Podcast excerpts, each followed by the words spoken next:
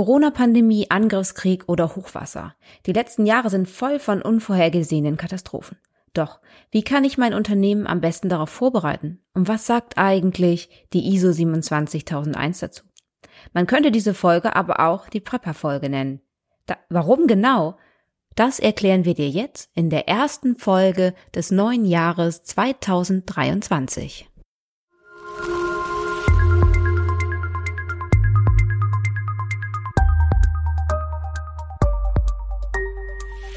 ISMS Explain.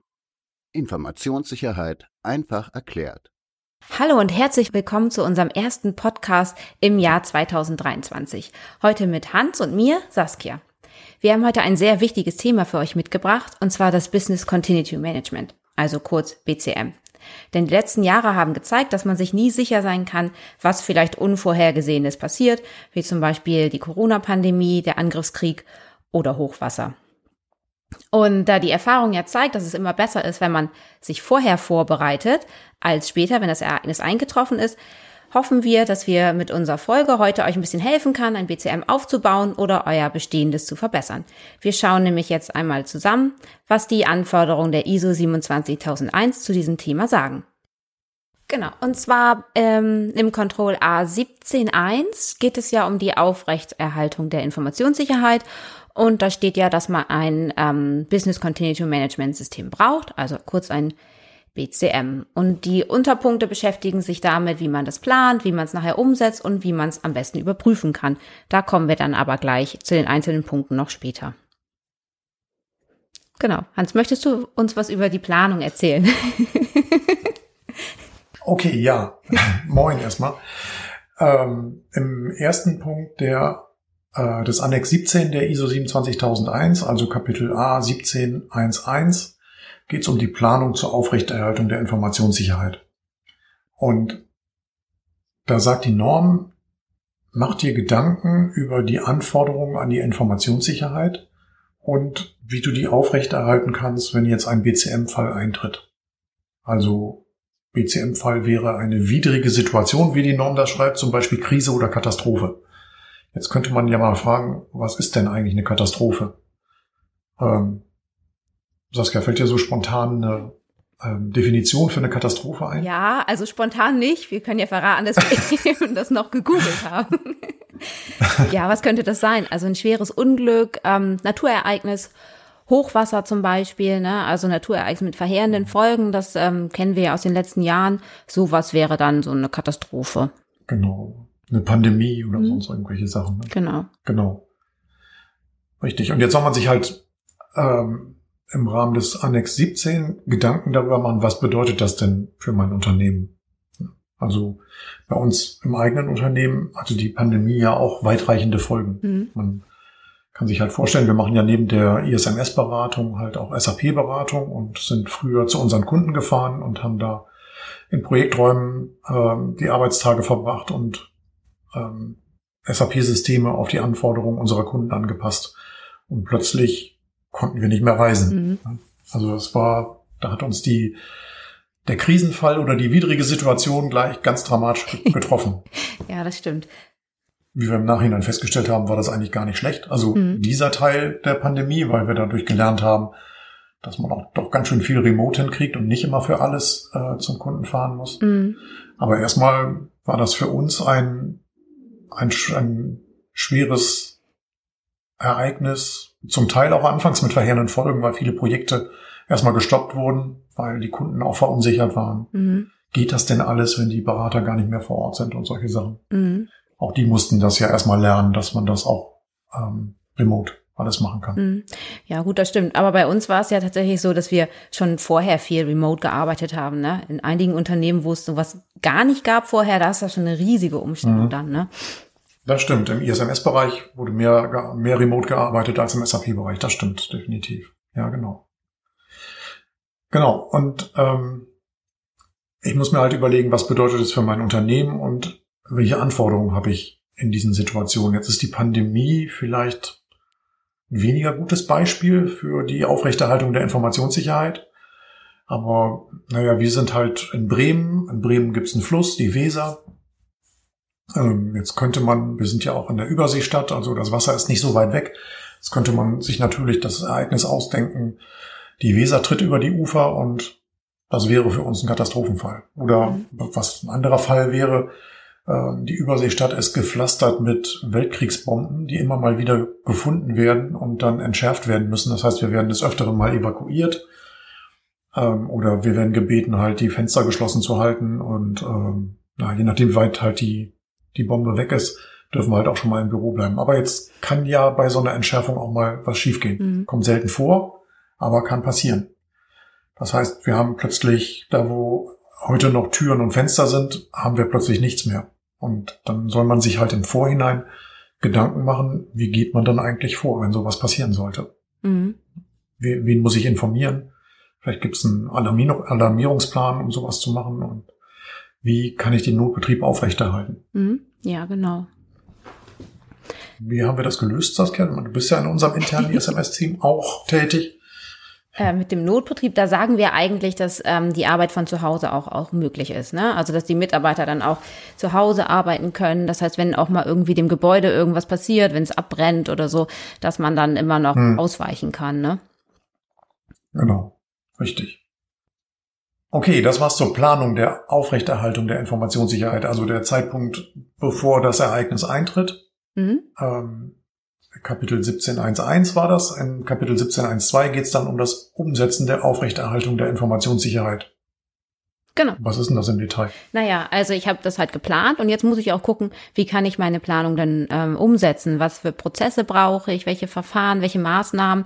Zum Beispiel, wir hatten das ähm, Beispiel mit dem mit dem Feuer. Also es kann ja auch sein, dass es zum Beispiel im Serverraum brennt oder so. Was mache ich denn dann? Habe ich irgendwie irgendwelche Redundanzen? Habe ich hm. noch ein anderes Rechenzentrum an einem anderen Standort zum Beispiel? Ähm, das muss ich mir hm. natürlich vorher überlegen, ne? Das stimmt. Genau. Und genau. Ähm, ja, wen informiere ich? Wer ist überhaupt zuständig? Ne? Wer, ähm, wer wird als Richtig. erstes informiert, wer wird als zweites informiert, wie läuft das mit der Evakuierung vielleicht ab und solche Sachen. Das würde ich halt alles dann beim Umsetzen festlegen. Ja gut, einige Teile sind natürlich auch mit Planung, das geht so ein bisschen ineinander über. Hm. Genau. Ja. Ich muss ja zugeben, als wir unser eigenes ISMS entworfen haben, das war, ich glaube, 2016 oder 17, irgendwie sowas in dem ja. Da, da war das halt noch nicht mit der Pandemie und den Angriffskrieg auf die Ukraine gab es auch noch nicht. Und äh, es waren halt viele Sachen noch gar nicht eingetreten. Ähm, da fand ich das schon ein bisschen komisch, sich, mich mit dem Thema zu beschäftigen. Ne? Mhm. Also man muss sich überlegen, was tue ich in einem Katastrophenfall. Und wenn es jetzt gerade kein aktuelles Ereignis gibt, dann kommt einem das ganz schön weit weg vor. Mhm. Und als wir angefangen haben, uns auf die Zertifizierung vorzubereiten, war das auch ein Annexpunkt, den wir relativ weit nach hinten geschoben haben, weil wir gedacht haben, das ist aber abgedrehtes Zeug. ja. Aber je weiter wir kamen, oder jetzt auch später nach der Zertifizierung, kamen am Ende so viele Sachen, wo wir gesagt haben, okay, das müssen wir in unser BCM-Konzept mit mhm. aufnehmen. Ne? Also ja. angefangen mit ähm, dem verrückten Diktator. Wir haben ja ein, eine Tochtergesellschaft in Weißrussland und äh, angefangen mit dem verrückten Staatsführer, ähm, der sich überlegt hat, unsere Mitarbeiter auf Demos wegzusperren und dann deren Hardware einzukassieren, äh, wo wir gleich gesagt haben, okay, das ist ein BCM-Fall, darauf müssen wir vorbereitet sein, wenn sowas passiert. Ne? Also gab's ein Szenario plötzlich in unserem BCM-Konzept, das sowas vorgesehen hat und dann den Kollegen beschrieben hat, wenn sowas passiert, wie gehen wir damit um? Was mhm. müssen wir dann tun? Ja, genau. Oder dann kam ein Vulkanausbruch in Mexiko. Wir haben eine Tochtergesellschaft in Mexiko. Da ist ein Vulkan ausgebrochen. Ähm, das war das nächste Szenario, das wir aufnehmen mussten. Mhm. Dann kam die Pandemie und was haben wir gemacht? Haben gedacht, okay, das ist zwar jetzt einmal passiert, das kann wieder passieren. Alles, was wir tun, schreiben wir gleich auf, mhm. weil das ist die beste Möglichkeit, daran zu lernen, mhm. an solchen Situation. Ja, genau. Und das, ja. ich meine, das war in dem äh, Audit, in dem externen Audit auch eine der ersten Fragen dazu, ne? Pandemie, habt ihr das genau. beachtet? Wie seid, mhm. Genau, wie seid ihr damit mhm. umgegangen? Mhm. Das ist richtig. Und da waren wir sehr gut vorbereitet, ja. weil wir, naja, vielleicht auch so ein bisschen äh, wachgerüttelt durch die Situation, die erst im Ausland passiert sind und dann bei uns, äh, haben wir das Thema BCM eigentlich immer im Hinterkopf gehabt. Mhm. Ja, das stimmt. Ja. Aber ich kann das auch verstehen, wenn man irgendwie in dem Thema noch nicht so drin ist, wie du am Anfang gesagt hast, dass man dann ein bisschen Mhm. Hilfestellung braucht. Und ganz gut, wie ich finde, eine gute Hilfestellung ist auch vom BSI diese elementaren Gefährdungen. Ne? Da kann man immer gucken. Richtig. Mhm. Da gibt's ja auch manchmal schon Maßnahmen dazu und da kann man immer so ein bisschen abschreiben dann. Richtig. Wer sich da so detaillierter mit dem Thema beschäftigen will, in der ISO 27001 ist das eigentlich nur so ein bisschen angekratzt, Plan etwa. Mhm. Setzt es um und dann überprüft dann, wie gut es funktioniert hat. Äh, da gibt es eine eigene Norm, die ISO 22301. Mhm. Die beschäftigt sich ausschließlich äh, mit dem Thema BCM. 70 Seiten dick. Äh, klingt jetzt gar nicht so viel, aber wenn man überlegt, dass die gesamte ISO 27001 so um die 30.000, äh, um die 30 Seiten hat, äh, ist die ISO 22301 fast doppelt so lang wie die ISO 27001. Ne? Also wer da tiefer einsteigen möchte, dem sei das Dokument ans Herz gelegt. Äh, würden wir auch in den Shownotes verlinken oder zumindest den Hinweis darauf verlinken. Mhm. Das Dokument können wir natürlich nicht verlinken, das muss man sich im Beuth Verlag kaufen. Genau. Ja. Gut, wir waren aber bei der Umsetzung der Aufrechterhaltung Mhm. der Informationssicherheit. Mhm. Ne? Ähm, du hattest gesagt, wir müssen in einem Notfallplan festlegen, was man tun muss, wenn bestimmte Szenarien eintreten. Das hatten wir gerade in den Ausführungen aus unserem, unseren eigenen Erfahrungen schon erzählt. Es gibt verschiedene Szenarien oder man, man könnte verschiedene Szenarien betrachten. Und ähm, ich kann mich an den Elementargefährdungen aus dem BSI oder, aus dem IT-Grundschutz orientieren. Und dann würde ich sagen, es ist auch so ein bisschen gesunder Menschenverstand. Ich muss mir einfach mal überlegen, wo bin ich hier mit meinem Büro? Äh, vielleicht bin ich kurz vor der Landebahn eines Flughafens oder neben einem Fluss oder äh, in sonstigen Bereichen, wo halt Naturkatastrophen oder schlimme Unfälle vielleicht eintreten können. Und das sind dann üblicherweise mal so die ersten Szenarien, mit denen man anfängt. Mhm. Bei uns war es auch so, dass das sehr dünn war jetzt für die Erstzertifizierung, das, äh, die BCM-Richtlinie mit dem Notfallplan. Also da hatten wir ein oder zwei Szenarien, die uns so, die wir uns aus den Fingern gesogen haben und ja, dann hat uns die Realität eingeholt und äh, es kamen dann jedes Jahr neue Szenarien dazu. Ja, ja, genau. Ja. Mhm. Immer wieder erweitert worden. Mhm. Und ja, inzwischen bin ich ein totaler Fan von dem Konzept, weil sowas wie diese Pandemie ist total hilfreich, wenn man da jetzt während man in dieser Situation ist, solche Sachen aufschreibt. Mhm. Ähm, weil wenn sowas dann in zehn Jahren nochmal passiert, ist das sicherlich total hilfreich, solche Aufzeichnungen zu haben und dann Mhm. ähm, nochmal wieder zu wissen, was tun wir denn, Mhm. äh, wenn sowas nochmal passiert. Ja, genau. Und ein guter Hinweis, den wir auch oft in externen Audits bekommen, ist, dass man ähm, das irgendwo ablegt, wo die auch rankommen, die es dann auch benötigen. Ne? Oh ja. Oder ausdrucken vielleicht und irgendwie an die Wand hängen oder irgendwo wegheften, dass man es einfach schnell griffbereit hat. Sehr guter Hinweis. Ne? Das Szenario wäre, der Serverraum steht unter Wasser und dann ja drucke ich mal das Notfallhandbuch aus. Hm, Ja, genau. Blöd, wenn der Druckserver auch unter Wasser steht. Ja, ne? ja. Also äh, deswegen Notfallhandbuch ausgedruckt, dass man die Telefonnummern vielleicht irgendwo hat oder so. Das macht sicherlich Sinn. Mhm. Ja. Ja. Und das ist halt für das eine Unternehmen viel schwerer als für das andere. Ne? Bei uns ist es so, dass eigentlich unsere Mitarbeiter haben alle Home- Homeoffice-Arbeitsplätze, alle arbeiten mit Laptops. Mhm. Das heißt, wenn das Bürogebäude zerstört ist durch eine, eine Bombe, die bei der Entschärfung dann hochgegangen ist, dann ist das natürlich für uns schlimm, aber wir können relativ schnell umschalten auf äh, Remote-Arbeiten. Mhm. Ja, genau. Das ist, äh, unsere Prozesse sind inzwischen alle so gestaltet, dass schon sehr, sehr viel remote funktioniert und dass wir das Bürogebäude, ja, wir brauchen es, um den Regen abzuhalten. Ne? Aber ansonsten hat das an Bedeutung so ein bisschen verloren durch die ganzen BCM-Maßnahmen. Mhm. Ja, das stimmt. Das stimmt. Gut, und dann haben wir ja noch in dem, in dem Abschnitt 17.1 haben wir noch den letzten Punkt, und zwar ist das 17.1.3, das ist Überprüfung und Bewertung der Aufrechterhaltung der Informationssicherheit. Wir hatten jetzt eben gehört, wir planen etwas, dann setzen wir es um und im dritten Schritt müssen wir natürlich auch überprüfen, ob das alles so Sinn macht, wie wir das aufgeschrieben haben.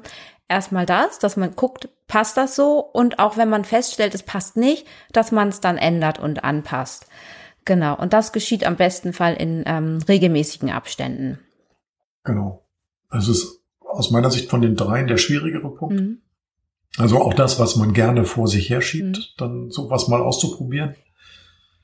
Ähm, aber der Auditor wird garantiert danach fragen, wann habt ihr denn eure Notfallpläne oder Alarmierungspläne das letzte Mal getestet? Ähm, sowas kommt kommt ganz sicher. Hm. Ja gut, einige Sachen kann man besser testen als andere, ne? Also keiner legt mal eben so ein hm. Feuer im Serverraum, aber ja gut, das, das muss man sich ja auch nur vorstellen. Das muss man natürlich nicht nicht tatsächlich machen, hm. aber ja, ist schon richtig. Also ja, vielfach wird dann halt nicht eingesehen, sowas auszuprobieren. Das wird schon funktionieren und ähm, ja, macht aber definitiv Sinn, sowas zu tun. Also wir testen jetzt nicht jedes Jahr jedes Szenario, sondern nehmen uns dann vielleicht mal ein Szenario pro Jahr vor mhm. und gucken dann mal und probieren. Mhm. Funktioniert das mit den Alarmierungsplänen? Ja. Solche Sachen. Genau. Sind die, es ist Notfallhandbuch. Ausgedruckt, weiß jeder, wo es liegt. Ja und solche Sachen. Mhm. Ja, genau. Und ganz wichtig dabei auch immer, dass man das dokumentiert und dass man das dann auch bewertet. Ne? Wenn irgendwas aufgefallen ist, dass man bewertet, woran hat es gelegen und dann natürlich auch Maßnahmen mhm. ergreift, um das zu ändern. Ne? Ja, genau. Hin und wieder werden wir auch unterstützt beim Ausprobieren der ähm, unserer Szenarien. Also ein Szenario ist beispielsweise, dass die Netzwerkverbindung zu unserem Rechenzentrumsdienstleister gestört ist. Äh, da gibt es dann hin und wieder Baggerfahrer, die uns dabei helfen. Mhm. Und dann kommt sowas tatsächlich, also hatten wir jetzt schon zwei, dreimal. Ähm, das ist auch vielleicht eine ganz schöne Überleitung zum nächsten Thema, A17.2 Redundanzen. Wir haben nämlich inzwischen zwei Rechenzentren, die miteinander verbunden sind mhm. und ähm, quasi die, die beide immer redundant den gleichen Datenbestand ähm, behalten. Mhm. Ist auch eine Folge unseres BCM-Konzepts gewesen. Also wir hatten früher nur ein Rechenzentrum, erst mit der Einführung der 27.001 kam das zweite dazu. Und ähm, ja, es kommt immer mal wieder vor, dass eine Leitung getroffen wird. Inzwischen ist das nicht mehr schlimm. Ganz am Anfang, als es neu war, ist es, äh, also das zweite Rechenzentrum ist es mal passiert und äh, da war dann die Leitung zwischen den beiden Rechenzentren gestört, mhm. was dann letztlich aber, äh, ich weiß nicht, ob es eine Fehlkonfiguration war oder irgendwie Fehler im Konzept, was letztlich dazu geführt hat, dass beide nicht mehr funktionierten, weil die sich beide nicht mehr synchronisieren konnten. Mm, oh Mann. Ist aber dann inzwischen behoben worden, aber auch das war ein sehr äh, effektiver Test unseres BCM-Konzepts. Eher unfreiwillig. genau. Ja. Richtig, aber bei den Redundanzen in Kapitel A17.2 geht es halt darum, die Verfügbarkeit von äh, informationssicherheitsverarbeitenden Einrichtungen sicherzustellen. Mhm.